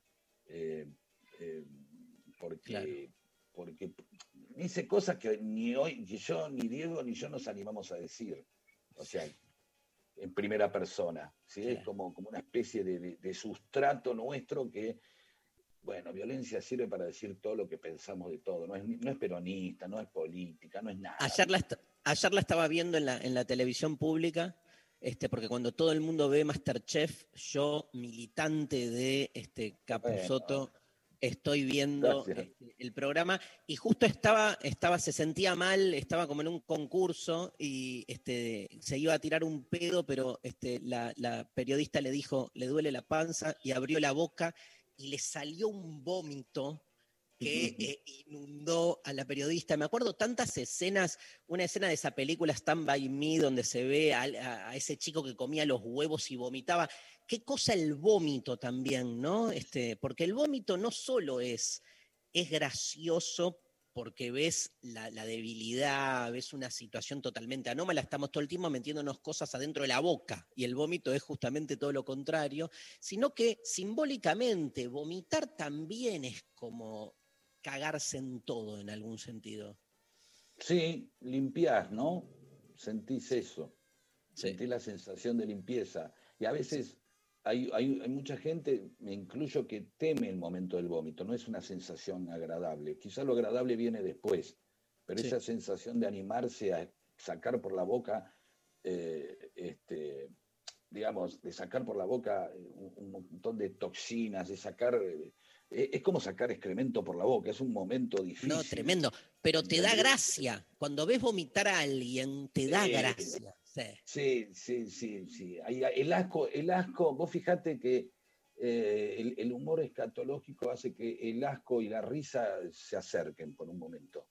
¿Viste? Que la Sí, situación, una situación asquerosa y graciosa.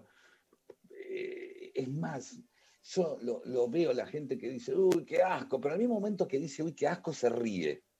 Nosotros teníamos un personaje que, que- que- que co- comía, eh, comía caca de perro. Y, y entonces eh, y la, la hacía así, una porquería era, no sé, tenía toda una cuestión filosófica, no me acuerdo, como de, de un personaje que hicimos una vez. Y entonces habíamos hecho todos unos brownies con forma de soretitos de perro, ¿no? Este, y, y la misma imagen causaba una especie de estupor, era como graciosa, y a- y a la- y a- pero a la misma, al, al mismo tiempo era asquerosa, era un Sí. límite raro, ¿viste? Y eso me parece que es lo que a veces provoca violencia arriba, me parece que es, navegan un límite, eh, eh, vos fíjate que hay una canción que, que de lo- de- donde ella se casa y le trae al marido soretes para la cena, como diciendo, bueno, no, no, te, no, no, no, no, no nací para andar sirviéndote la cena todos los días, así que para la cena hay, hay soretes, ¿no? O en, em, o, en- o- no quiere reunirse con la familia y, y- y le, le sirve meo a los familiares en el brinde de fin de año. Todo el tiempo eh, está, está proponiendo algo, algo asqueroso, ¿no? Y, y incluso con el amor, ¿no? Habla de la mierda, porque dice, eh, la, la canción de violencia es eh, el amor es soportar la mierda del otro, ¿no? Como si eso fuera el amor a veces, nada más, ¿no? Eh, este, Eh, entonces, a- bueno. aparece eso que decís vos con violencia, me, me- me- me- me gusta. Y me gusta eso de que te guste la violencia joven, porque sí, es totalmente enamorable. Enamorable, hermosa y punk. Lula, Sí, Pedro, bueno, uno de mis sueños sería hacer una charla, ya hicimos otras con Red, pero con Daniel Santoro sobre peronismo y voce, ¿no? Que yo siempre digo que Eh, aprendí del peronismo con, con él en una entrevista con Julia Mengolini. Y este año escribí mucho sobre la idea también de defender el aborto, que por supuesto lo estamos defendiendo estos días, cómo se defiende el goce y que el peronismo tiene una gran raíz con eso en defender esto, el derecho a ver el mar, que antes era elitista, el derecho a comer, el derecho a tener un buen piso que hace Evita en su fundación, a tener una buena pilcha, ¿no? Hay un derecho al goce más allá de a la necesidad básica, ¿no? Y dentro de esa idea del peronismo, yendo a tu primer libro, que vos también ha- hay, hay algunos fragmentos que, que son muy buenos de la diferencia entre, por ejemplo, el sex, hacer el amor, que decís que no es peronista, ¿no? Y los peronistas cogemos en ese sentido. Entonces, ¿cómo enlazás peronismo con sexo? Y esta idea de no, tengo valores que argumentan algunos desde algunos sectores más conservadores del peronismo, y esta idea del peronismo es, bueno, si vamos a coger, que podamos coger todas sin miedo y todos sin miedo, ¿no? Que yo atribuyo a este peronismo del goce. Sí, a mí, a mí me parece que, eh, las contradicciones que puede tener el, peronismo son las contradicciones de cualquier frente, en donde en determinado momento hay un montón de cosas que te unen, pero no son todas las que te unen. ¿sí? Em, entonces, muchas veces eh, los, sector- los distintos sectores que no solamente tributan al peronismo, sino que tributan a otros sectores, en determinado momento tienen que mantener ciertas posiciones este, con respecto a esto eh, y, no abiertamente eh, poder este, seguir eh, lo, que mayoritariamente propone. El, peronismo en ese sentido tendría que entender básicamente algo, que aquí está en, juego, está en juego la vida y sobre todas las cosas tiene que defender la vida. Y cuando defiende la vida, la vida de la, la chica que va a abortar clandestinamente, también está eh, defendiendo el derecho a lo que le ocurrió y no que quede el nacimiento de un chico como un castigo por haber gozado. ¿sí? Entonces, en ese sentido me parece que tiene eh, un, pragmatismo eh, este, claro cuando diferencia todo el aparato teórico de lo que puede ser, en el libro yo hablo de que, digamos, los progresismos y las izquierdas son la educación sexual y el peronismo es la parte donde se coge. Claro, tendría, eh, eh, está claro que, mm, que- que la, la- la relación es directa a tener que eh, salvar eh, la circunstancia de una chica humilde. y eso es ante todo, e- ese, es el pragmatismo peronista, el que primero se ocupa de que las cosas están bien y después ve- verá si corresponde o no que alguien le haya dado un colchón o le dé un par de zapatillas o un choripán. Eso. viene después, eso viene después. Viste que, viste Pedro, que hablando de los límites del humor, tema que me fascina a mí, ¿no? Este, y que ya anticipo filosóficamente hablando, este, plantear el problema de los límites del humor no es resolver el problema, es problematizar, es al revés. O sea, cuando alguien dice, bueno, pero entonces, ¿dónde poner el límite? No, lo que estamos es problematizando que justamente no hay claridad de dónde poner el límite y peleándonos contra los que ponen límites en nombre de algo. Ahora, fíjate, mientras te escuchaba, decía, el peronismo se toma todo con mucho humor y pensaba en los límites, menos la figura de Evita, ¿viste? Ahí saltan todos, Y mirá lo que le pasó a Miguel. tal cual, tenés razón. Eh, Sí, hay algo, hay algo, hay algo de, eh, eh, porque Evita es la tragedia, ¿no? Es, Lo presentamos juntos, Pedro, para explicar que es un libro ilustrado Sí. sobre Evita que es hermoso, que Evita está agarchando en un tren con Perón de atrás.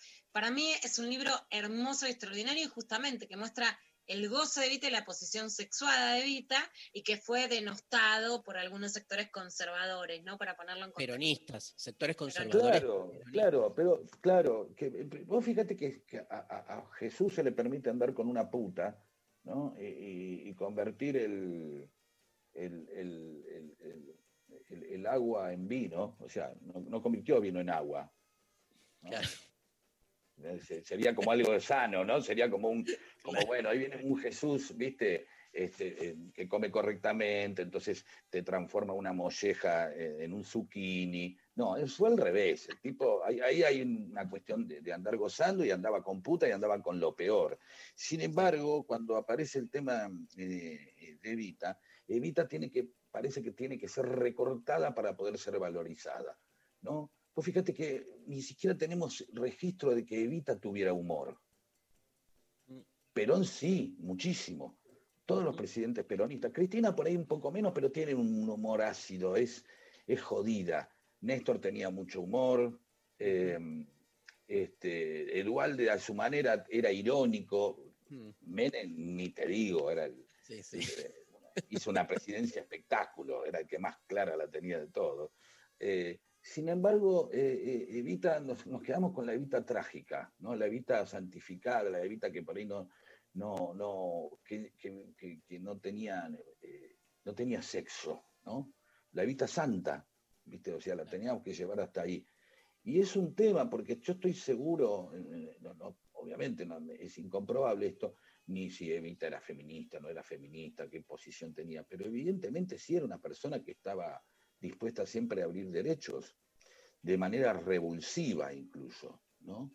Y entonces esa, esa Evita que vos decís, aparece ahí de nuevo el límite del humor, que el límite del humor no es más que correlación de fuerzas. ¿Qué, qué hay del otro lado que pueda en un momento sacudirte? O sea, eh, hace 40 años, olvídate de hacer un chiste con Cristo o con la iglesia. Hace 40 años. Y con los milicos. Y hoy lo podés hacer tranquilamente. ¿Entendés? Y no pasa nada. Entonces, cuando. ¿Cuál es el límite de- de- del humor? Y Charlie Hebdo te muestra el límite del humor. Unos tipos dijeron: Mira, este es el límite, hola. ¿Cómo Chao. te va? Eh, "Ah, pero somos franceses, queremos hacer chistes sobre. bueno, bueno, no. chicos, no, ¿cuál- ¿en qué horario están trabajando? Eh, de 18 a gozo. Bueno, si tocan es un delivery. Y ahí decís, ese fue el límite del humor para los tipos. Por- como lo decís vos, no lo podemos resolver, siempre es problematizable. Y hoy muchos humoristas se quejan de que no pueden hacer chistes con mujeres, Guau. ¿viste? Porque ahora las mujeres podemos hacer chistes, porque no es un límite, sino una apertura. Exactamente, exactamente. Eh, Pero ¿sabes qué digo? Es- El problema es, vos podés hacer el chiste que quieras, simplemente hay consecuencias. Hay consecuencias, punto. Vos podías hacer un chiste delante de un profesor y bueno, y te podía echar del aula o te podía amonestar. No sé, no sé si uno puede tener que entender que pueda vivir suponiendo que del otro lado nadie tiene derecho a enojarse. El tipo te dice, bueno, esta es mi libertad de expresión, pegarte dos tiros en la rodilla. Eh, ahí hay una falacia con la libertad de expresión, que es que uno puede decir lo que quiera, eso significa, o sea, porque el- el- lo que peticiona, el que defiende ese derecho es decir, yo puedo decir lo que quiero, pero que del otro lado no me respondan. No, digo, lo interesante de la democracia es decir lo que quieras. Ahora, hay consecuencias, del otro lado te van a contestar, digamos, porque si no, en nombre de la libertad de expresión, lo que vale es la libertad de expresión para uno, pero no para el que responde. Déjate de joder, ¿viste? Es el Claro, típico- pero- la típica falacia del liberalismo que sostiene la libertad para algunos y no para todos. Es tremendo eso. Sí, sería como, como una especie de, de- de- de una libertad eh, eh, este, que, este, unidimensional, ¿no? Si es una libertad que yo puedo... hablar, Calificada, pero vos sí. no, claro, son, son libertades calificadas, vos no tenés derecho a contestarme. Eh, hay algo ahí con respecto a eso que siempre se pone en discusión, que es qué grupo, si los grupos, de- los grupos a los que uno pertenece, los grupos, eh, eh, pueden hacer chistes sobre sí mismo y no alguien, eh, el, el forastero. ¿no? Entonces decir, che, ¿cómo hicieron con Capusotto para hacer chistes con judíos sin que los judíos se enojen? ¿No? Claro. Dice, porque yo, yo he escuchado, yo tengo hijos judíos, no tengo amigos judíos, pero tengo hijos judíos. Y, eh, eh, y, y con Marlene he escuchado, y he estado en algunos cumpleaños y en algunas reuniones familiares donde, donde la- la- los judíos hacen unos chistes que digo, a la mierda, si yo hiciera este chiste, o sea, chistes pesados, ¿sí? Sí, sí. Chistes pesados sobre los lugares más sagrados, eh, de- de- digamos, del judaísmo. Y, y- y- y- y precisamente el humor es meterse muchas veces con eso, ¿no? Precisamente es meterse con lo sagrado, es hacer Jesús de la Ferrer, ¿entendés? Y de pronto que un día aparezca el, el padre Pepe y te diga, oh, no sabes cómo nos cagamos de risa con Jesús de la Ferrer. Y ahí parece una legitimación, y decir, uy, evidentemente lo hicimos con elegancia, porque muchas veces el humorista no está esperando que el otro acepte, muchas veces el humorista está esperando la- el rechazo para comprobar que es provocador. ¿Se entiende? Ento- y, entonces, claro, entonces, ahora, esta cosa de que solo los judíos pueden hacer chistes de judíos, solo los pelados pueden hacer chistes de pelados, solo los de Lanús pueden hacer chistes de Lanús. Hay algo ahí, eh, viste, en, en lo cual hay, hay un permiso. Yo, yo lo viví alguna vez, estábamos bromeando con un amigo y diciéndole de todo, jodiéndole un cumpleaños, y uno hizo un chiste, uno de afuera, uno que ya estaba medio en, la, en, la- en la- ¿viste? qué sé yo, en el super pullman de nuestra amistad. Estaba ahí, viste, un tipo conocido, pero... Y uno se dio vuelta y le dice, guarda, que es nuestro idiota, dijo. Pero le dijo de una manera, no, te- vos no te podés reír, nosotros sí, es nuestro idiota, ¿viste? No, no podés participar. Contanos, contanos, Pedro, que se nos va el tiempo, eh, Sí. algo del, del libro, Historias de- del conurbano. Este, bueno, vos sos del conurbano, naciste en Herli, entre Avellaneda y Lanús, ese Herli hermoso que hemos pasado tantas veces, yo he pasado muchas veces. Este, y, y ¿de qué trata el libro? Mira, ayer, ayer eh, hice una charla con gente muy querida, de- del, que yo he ido muy, de chiquito fui muchas veces al Club Pérez de Lanús. ¿Te- ¿Le suenan los Club Pérez a ustedes? Sí, yo he ido muchísimas veces. Ahí tengo familiares del Club Pérez de Lanús. Ah, mira vos, bueno, entonces hice una charla con ellos y entonces estábamos hablando en determinado momento y, y yo les dije, les pregunté, disculpen, ¿ustedes como eh, sentían más empatía con los eh, judíos de Villa Lynch que con los judíos de Belgrano? Y me dice, por supuesto, éramos, somos judíos del conurbano, eso es algo distinto, es como una capa de algo, ¿entendés? Total. ¿Viste?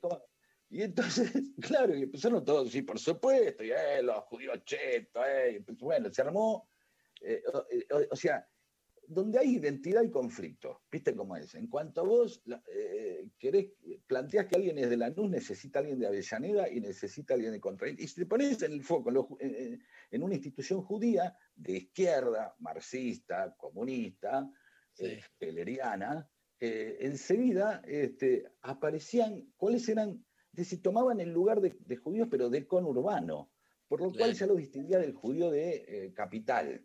¿entendés? Total. Eh, eh, eh, y ahí es, es- es un poco la, la- la impronta por donde va el libro, laburar en esa contradicción de una identidad que, que- y un orgullo que tenés simplemente para sostener tu existencia, para, para darte valor, para legitimarte, porque todas las legitimaciones de las cosas están en la capital, ¿viste? Eh, entonces, el libro un poco va, va, va- y va viendo cómo, cómo, cómo el, trata de reproducir a la capital, así de la ma- misma manera que nosotros nos legitimamos, eh, eh, que Borges, el Papa y todos se legitiman, el argentino se legitima porque le- eh, en Europa o en Estados Unidos, ¿viste? E- Ese es el momento donde alguien se legitima.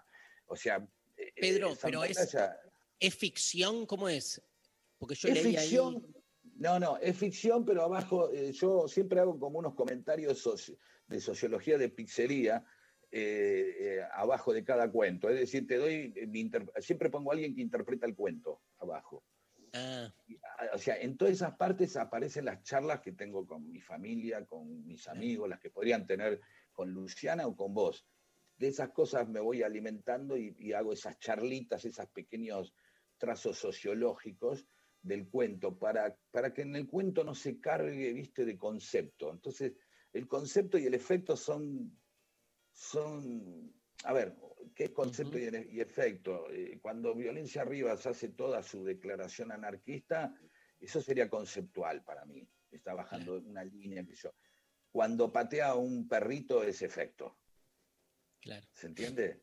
Entonces, yo trato en los cuentos que, que que el concepto no arruine el efecto, porque sé que la forma en la que yo me comunico con la gente es que vea que se divierta o que sienta la sensación de estar leyendo una, un, surrealismo de cabotaje, por decirlo de alguna manera, ¿no?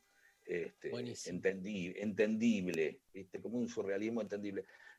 Es algo que a mí me pasa igual con, en una época donde nos estamos alejando de lo surrealismo, de la capacidad de delirio. De soñar. Todo- Sí, sí. de soñar. Todo es como muy, digamos, hay, hay un... Pero no lo digo, yo siento que es eso porque siento que mi generación de humoristas, yo, Capusotto, Mex, el- el Daniel Araos o, o muchos otros, Casero, incluso somos un poco hijos de la psicodelia, ¿viste? O sea, y, de- y de la, y de la censura de la, de, de la, de la, de la dictadura. La del proceso. dictadura. Y ahí vas a la metáfora, ¿viste? La metáfora es un gran habilite. La censura crea metáforas, es una gran motivación para, para hacer metáfora. Entonces yo siento que de esa manera siempre nos aparece una cosa mucho, muy Beatle, muy, muy psicodélica, muy del Batman de la primera época, donde puedo, la gente dice, "Eh, te fuiste al carajo, estás escribiendo cualquiera. Y vos decís, no, por ahí lo que más precisión trato de ponerle es que cuando construyo algo que parece surrealista, ¿no? Pero que siempre tiene que empezar, siempre tiene que empezar de un lugar real y que vos ident- identificás para después irte al carajo. Pedro, un placer enorme. ¿eh? Nos Muchas diste gracias a los dos. casi un tiempo de fútbol. ¿eh? Estamos en. Güey, perdón, se hizo largo. No, al revés, al revés. Pero Gracias, Luciana. Este Gracias, tiempo, Luciana. gracias. Este, Bueno, le, le- Pedro ahora después- Saborido. ahora- sí, espera, le voy a decir a mi hija sacó fotitos para que vean que papá charla con Luciana y con Darío. Ay, un beso muy grande a tu hija. Aguante la revolución de las hijas. Chau, chau, chau. Chau, chau, un gran abrazo. Pedro Saborido. Historias del conurbano, busquen el libro, está buenísimo. Este, la verdad que eh, nada, leer un poco a Saborido después de haber visto tanto sus personajes, ¿no?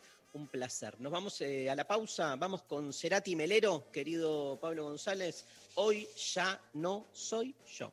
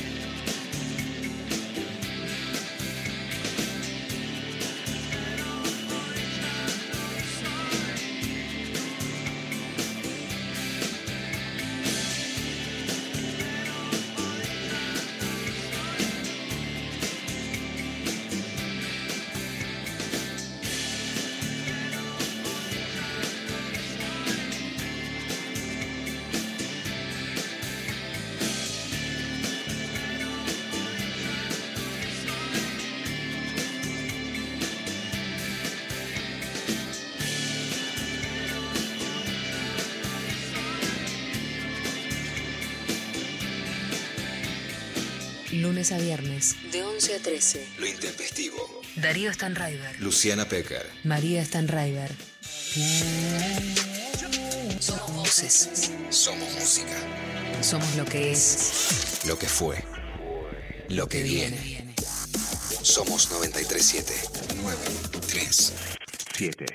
Nacional Rock. Gracias por elegirnos y gracias por quedarte en tu casa. Nuestro compromiso es con el aire y con la salud. Por eso, respetando las normas establecidas, desde Nacional Rock seguimos trabajando para que no te falte la radio, para que te informes, para que te diviertas en estos tiempos tan difíciles y tan inciertos. Tu compañía es la nuestra. 937 Nacional. Nacional Rock. Hacé la tuya. Lo intempestivo tiempo y las formas. Lo intempestivo te vino a buscar. Ayer una oyente escribió, ¿se acuerdan que este, quería una, una especie de fiesta poliamorosa conmigo, con Felipe Piña, Rolón y Dolina? Bueno, vuelve a mandar un mensaje hoy y dice, completamente enamorada de Saborido, lo agrego al grupo de poliamor de ayer. Nada, Se, el humor, se va ampliando, me, me encanta. el humor Yo también tengo tiene... que decir que, que en gira con Saborido y, y Rep este, no hay fiesta poliamorosa, pero me he reído muchísimo. Obvio, obvio. Vamos a escuchar audios, que hay un montonazo. Día intempestives, perdón mi voz, recién me despierto para poder escucharlos. Yo me río de mis historias de Tinder. No, no, no, si son el 50%, un fracaso. No, ¿qué 50? 70, estoy mintiendo. Pero, pero siempre termino consiguiendo diferentes rubros. Conseguí traumatólogo, conseguí infectólogo, veterinario para mis gatos que necesitaban las vacunas en cuarentena y también conseguí un masajista. Un garche fijo, no. Pero después todos los rubros están en Tinder. Yo voy a sacar mi comodín porque este mensaje se merece todo mi comodín. Me encanta la, la, la aspiración a garche fijo. Voto totalmente el aspiracional garche Pero fijo. perdón, ¿no Pero todo lo que que la- consiguió, mamita. Pero no era, yo siempre te escucho a vos decir que no tiene que haber en el amor algo interesado, sino conexión, amorosidad. ¿Qué, qué estás defendiendo? No, no, O no. sea, Jamás- Vos decís que no tiene que haber en el amor algo interesado y yo nunca defiendo esa postura. Otra cosa es crueldad, algo interesado por supuesto, y además yo sí digo que hay que pedir algo, que tiene que haber cooperación, que no es dar y entregarse sin esperar nada a cambio. Yo soy anti esa postura. Por pero se engancha, se engancha con el tipo porque es buen traumatólogo. O sea, le, le vende Claro. amor y lo que quiere es un masaje. que le, le dieron algo. Eso, pe- peronismo, pragmatismo, tiene traumatólogo, vacunaron a los gatos. Me parece que Lucky Luciana. eh, todos los rubros que consiguió, por favor, que bien. No, yo lo que digo es todo lo contrario, es que den algo, no que no den nada. Siempre quiero que las mujeres logren algo, consigan algo, no es yo doy y no, no pido nada a cambio, nunca eso. Pero acá es más trucho, ¿no? O sea, ella no le interesa el tipo, le interesa lo que le da, ¿entendés? O sea, está no es- falseando. O sea, una cosa es que te den algo, obvio, pero, eh, o sea, ella lo que dice es, no me interesa otra cosa, me quedé con los servicios que me dan, ¿entendés? No, Eso es lo que no, me, ella dice, bueno, quería un garche fijo, pero mientras tanto, por lo menos, le vacunaron los gatos. Ah, pero un vos decís que, que. ¿eh? vos decís que el ve- ella hubiera preferido el garche fijo con el veterinario, pero como no... Dijo, ah, no ahí conseguí garche fijo, pero por lo menos le Por lo vacunaron menos. los gatos. A eso me parece bien. Esa sería en un día, en un día tenso para, para hablar que hablamos hoy de un expresidente, la revolución productiva sextera sería esto. Bueno, no tenés garche fijo, pero los gatitos están vacunados. Te el infectólogo te habló del COVID, bueno, algo te quedaste ahí. Me encanta. En vez de quedarte Ahí- llorando por el duelo, ya está. Ahí estoy Gatito con vos. vacunado. Ahí estoy con vos 100%. Eh, otro audio. Hola chiques. Em, yo me río de la gente en general cuando, no sé, veo una situación medio papelón y me da risa. Em, últimamente me estoy riendo mucho con, con memes de Lilita Carrió. Pero nada, igual siento que hoy está como muy moral el asunto del humor. O sea, estamos todos en jueces de qué nos podemos reír y qué no. Y eso la verdad me da una paja.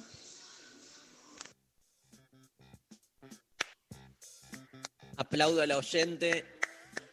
Total, mi comodín para esta oyente que pone en palabras algo muy importante, que es cuando la moral se come al humor. No hay nada más gracioso que un ser moral. Y el que juzga desde la moral al otro. Pero no me cabe duda que no hay nada más gracioso que eso. Así que mi comodín para con esta oyente. No, queda- no quedaron libros para sortear, escoltores. Salieron los comodines. Vamos, salen los ebooks, salen los ebooks. Vamos con otro audio. A mí me hace reír mucho eh, los Simpson a full, Capuzoto, Saborío, coincido totalmente, pero me descostillo. Eh, y recomiendo muchísimo Banfield Teatro Ensamble, Pablo Cordonet, he terminado contracturada de la risa. Y Darío y Luciana también me hacen reír muchísimo. Les amo intempestives. Muy buen fin de año. Les quiero, les quiero. Besotes. Ay, gracias, gracias porque a mí me encanta el humor, me encanta meter chistes en mis charlas, este, es- me, parece como un recurso, no soy humorista, pero me parece un recurso fundamental. En Deconstruir el Amor nos cagamos de risa con la Pecker y, vamos haciendo en el medio de cosas re grosas, mandamos eh, obviamente este, no solo chistes, sino las ironías, ¿no? los juegos, también el, humor abre, este, porque justamente, como decía Saborido, posibilita a veces perspectivas que si te las tomas demasiado en serio no las podés eh, abordar. Eh, tengo muchos audios, quiero escuchar a la gente. Hola Intempestives. A mí hay dos cosas que me hacen reír a carcajadas en este último tiempo. Una de ellas es eh, recibir memes, la ironía en los memes, la imagen y el chiste de texto. Me, me- me hace estallar, me interrumpe en cualquier situación que esté haciendo, por más concentrada que esté. eh, bueno, exploto como cuenta Darío Capusotto.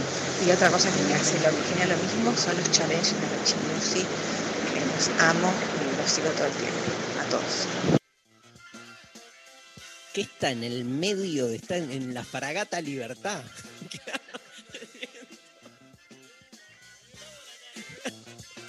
bueno, gracias, gracias. Este, poneme un audio más, a ver.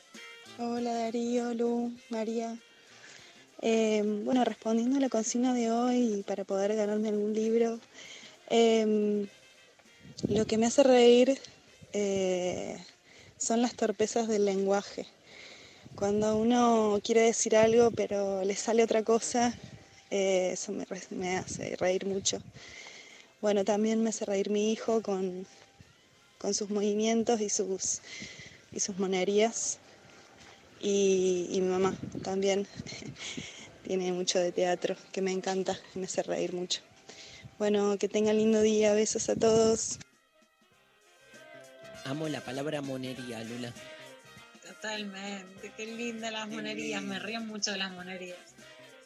Este, y los, todo lo que son este, chistes de, del eh, lenguaje me parecen fascinantes a mí. Todo lo que es chiste lingüístico es como, no sé, debe ser también algo por donde vengo yo, que trabajo tanto con la lengua y eso, pero es como me, me, me encanta el, el modo como de, de, ver cómo nos tomamos demasiado en serio a veces una palabra que la desajustás un poco y está diciendo exactamente lo contrario o queda totalmente este, como así destartalada. Me encantan los chistes de lenguaje. Bueno, una monería a ver si te reís. A ver, A ver. voy a hacer mi, mi último papelón del día. Listo. Quería monería. Hermoso. Pero monería... mo- mo- Y Pablo, Viene- la monería volviendo- viene del monito de de la idea del monito. Sí, no, pero monería también es como, este, como la inocentada, ¿no? Se le dice también del chico. de- Claro, es como la gracia de los chicos. La La, palabra hace tu gracia también me fascina decir hace tu gracia. A ver, hay un mensaje de la chica de Tinder, ¿no? A ver, para Luciana.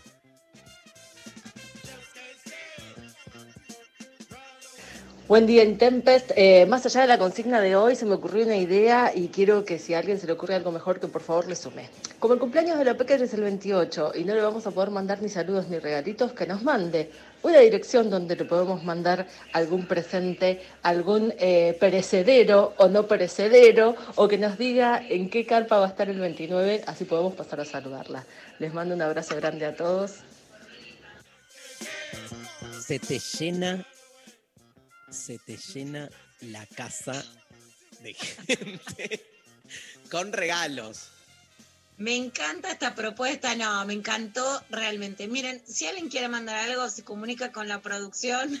Déjenme por privado para no hacerlo público, ¿vieron? Porque hay gente mala en la Avenida del Señor. Pero acá la comandante Cefe Cornell me, me ayuda y la hacemos. Y a ver, porque me parece una muy buena idea. Yo en general cubro adentro del Senado, pero puedo poner una carpa para ir y saludarnos. Cumple, cumple aborto legal. Me encanta. Si quieren encanta. decimos una la carpa de, de la campaña. A una hora estamos ahí para saludarnos las intempestivas. O sea, todos los que quieran saludar a Luciana Pecker el 29, que la plaza va a estar hasta las manos de gente, se acercan con, este, bueno, saben de qué lado de la plaza, ¿no?